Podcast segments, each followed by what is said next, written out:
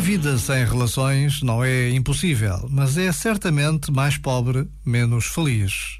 Precisamos de nos relacionarmos, de dar os bons dias quando acordamos, de dar uma mão ou um abraço. Bem sentimos estas faltas durante esta longa pandemia. Precisamos de ouvir quem está ao nosso lado, de não fugir a uma troca de opiniões, de confirmar afetos e disponibilidades. Precisamos de nos relacionarmos uns com os outros.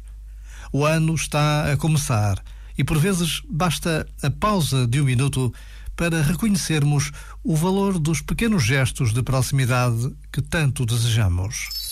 Este momento está disponível em podcast no site e na app.